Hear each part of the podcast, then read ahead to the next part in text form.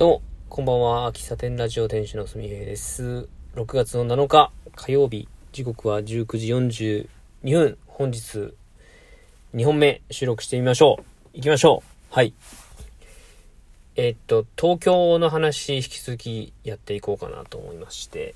えっと、一泊二日土日でね、行ってきたんですけども、まあ、旅の工程というかね、なんていうの旅の予定？ここんな感じで行ったっていう、えーのをね、どっかに書き残そうと思ってて、ほぼほぼ電車で移動したので、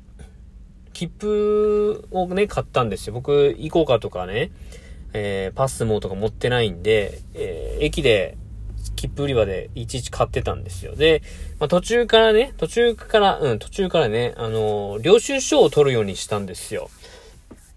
で、いくら使ったかっていうのも、ちょっと残したいなと思ったし、思ったので、とりあえず領収書をね、えー発行してたんですよ。まあ、1回に使う金額としては160円とか180円とかなんですよね。で、話変わるけど、本当電車って安いよなとか思うわけですよ。これ、あの、Google マップでね、えー地点を検索して経路をすると歩いて1時間、歩いたら4、50分かかるよって書いてあって、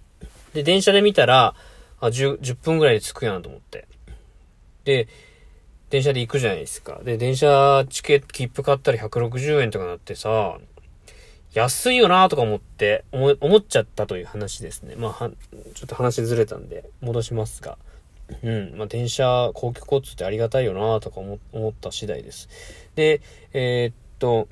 で、料金をね、ど、どんぐらいの交通費使ったかなみたいなのも目安で残しておきたいなと思って領収書を取ってたんですよ。で、領収書には切符を買った時間と、多分どこからどこまでってのも載ってたと思うんですよね。だから、ある程度自分がどんな感じで動いたかっていうのも、電車自体で、えー記録ができるなと途中で気づいて、で、あのーカフェとかに行けば、カフェで、えーそれまでの行動したところのメモとかするんですけど、メモができないところとか、えっ、と、基本的にスマホをあんまり開けないようにしてたというか、電池切れたりするしね。開けないようにしてて、メモもあんま取ってなかったんで、えっ、と、結構、その旅の工程が曖昧だ、曖昧なんですよね。昨日、一昨日と配信し、えっ、と、こんな感じで行こうとし、行ったみたいな配信をしたと思うんやけど、あんまり、こう、覚えてなくって、印象に、印象に残ったお店はあるんだけど、あれ、こことここの間ってどっか行ったような気がするけど、どこやったっけみたいな。でそういうのを、まあ、切符とかツイッターとかを、えー調べながら、一つ、東京どんなとこ行ったかなで、どんだけ動いたのかなとかっていうのを、えーブログに残しとこうかなと思っております。うん。で東京の旅って、あこれが一番言いたかったんですけど、あの地方から東京に、まあ遊びに行く人って、どんな風に一日過ごしてるんだろうなっていうのは正直知りたいですね。僕は今回行くところもある程度決めて、で、そのスケジュールは決めたけど、まあ、その、それ通りにはなぞらないっていうのを2、3日前に配信したかと思います。で、そういうのつもりで行ったんですけど、うん、カフェにね、1時間、1時間半いるかなっていう見込みでスケジュール組んでたら、やっぱりカフェに1時間もいないんですよね。で、カフェに、た、特にあの、1日目の歌舞伎さんとかは、いた時間って多分2、30分ぐらいだと思うんですよ。コーヒー一杯飲んで帰ったんで。で、普段、普段、喫茶店とか、まあ、よく、行くのはもうコメダとかね。コメダとかだったら、なん、なんだろうな。1時間とか1時間半とかいても平気というかね。なんかいてもいいというのがあるんだけど、なんでしょうね。自分の好きなお店、え、ひいきにしているお店、えー店主が、店主の顔のわかるお店とかってなると、なんか長居しちゃいけないみたいな、長居しちゃいけないというか、なんだろうな。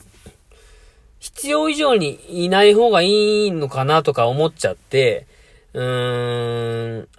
あんまり長いしないようにしてるんですコーヒーを、こう、一杯飲ん、一杯飲みながら、もう本当にあと一口しか残ってないのに、それでもずっといるみたいな。そんなこ、そんな感じのことはしたくないなというのが多分ここにあるから、えー、コーヒー熱いうちに飲み干してもうすぐ出ちゃうんですよね。で、そうすると時間が、もう一個一個の時間が全部前倒しになっていくと、途中ですごい時間が空いたりするんですよ。で、そうすると、あそういえばこの辺の近くにカフェあったなとか、うん、ちょっとこう、スケジュールにはないけど、この駅、この駅まで電車で行って、えー、このカフェ寄れるなとかなってくると、結局、いろんなお店に行く羽目になっちゃうんですよね。うん。二日目の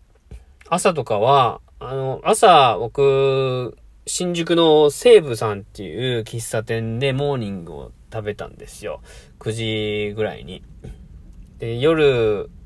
まあ、歩き疲れて結構寝たってのもあるんですけど、9時ぐらいに行って、で、本来だったらそのまんま、東京劇場劇場に行けばいいんですけど、まだ時間あるなぁと。で、近くに、えー、グランブルっていう、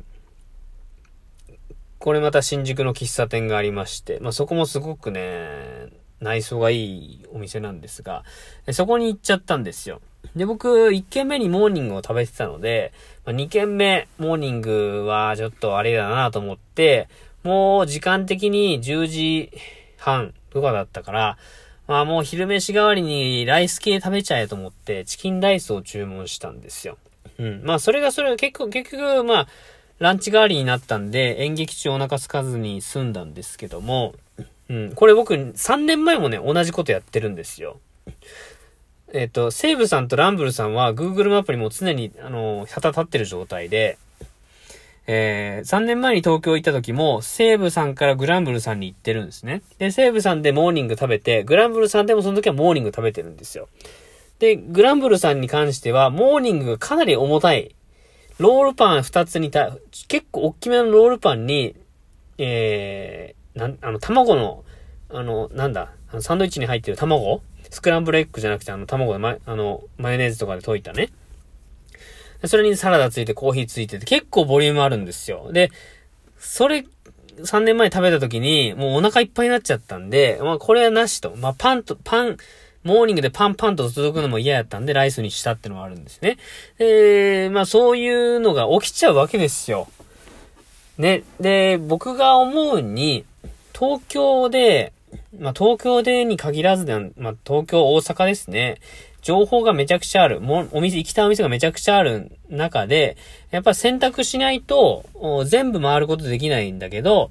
えー、選びすぎたら、結局隙間時間が結構空いちゃって、でも、その隙間時間を過ごせる場所ってのがないんですよ。車で行ってたら、うーんと、車で行って、コンビニとかに泊まって、なんか、携帯とかいじってたらいいんだけど、えー、裸一貫というかね、体一つで行ってるんで、えー、カフェ行って、次のカフェに行く途中で、まあ、電車の移動はある。電車の移動が一番良かったね。電車の移動の間に落ち着くっていうのもあるし、なるべく、うん、遠いところに行けばよかったのかもしんないけど、えー、9時にモーニング行って、えっ、ー、と、12時にランチに行く。その間に行く場所、えっ、ー、と、滞在する場所、何か休める場所みたいなのを考えたときに、僕は基本的に行く場所がカフェなんで、カフェって結局休む場所じゃないですか。で、そうなると、えー、カフェ、ランチの間、えー、モーニング、ランチの間にカフェがもう一度結局入っちゃうんで、これどうにかないなんかなーってずっと思ってたんですよね。うん。でもさっきもう言いながらなんか解決策みたいなのがパッと出てきたけど、うーん、東京の場合は、なるべく距離の遠いところをチョイスすることの方が、結果いいんじゃないか。うん。で、しかもそれが電車で繋がっている。歩いて距離があるんだと、これからのシーズン、夏とか、まあ、なってくるとちょっと大変なので、うーん、ちょっと地名が出てこないけど、えっと、新宿、えー、行くんやったら、次は世田谷に行ったりとか、えー、浅草に行ったりとかっていう移動時間がだいたい1時、えー、30分から1時間、もっと、1時間ぐらいあるところを、電車を使って移動して、えー、移動してる間に休憩が、休憩とか頭の整理をするっていうのが一つ、うん、東京観光の秘訣なのかなって今思いましたね。一つ答えとしてね。皆さんどうしてるんですかね？あの、今回たまたままあ演劇を見に行ったは行ったんですけど、演劇見ても、結局、その演劇の前後は、時間が空いちゃうわけで、それを、うん、言い方あるけど、時間を潰すにはどうしたらいいかって考えになると、なんか嫌なんですよね。時間を潰すって言いたくないんで。だから、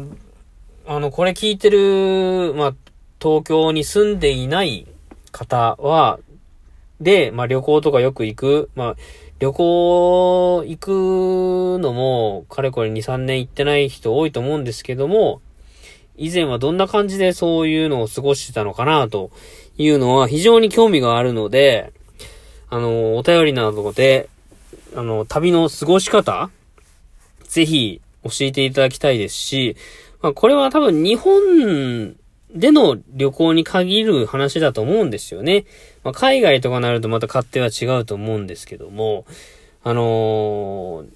ぜひ、この僕の旅のモヤモヤをね、解決して何か、まあ、文章にまとめたいなと思ってますんで、まあ、ぜひ、あのー、情報お願いします。はい。じゃあ、この辺で終わります。最後までお聴きいただき、ありがとうございました。ではまた次回お会いしましょう。バイバイ。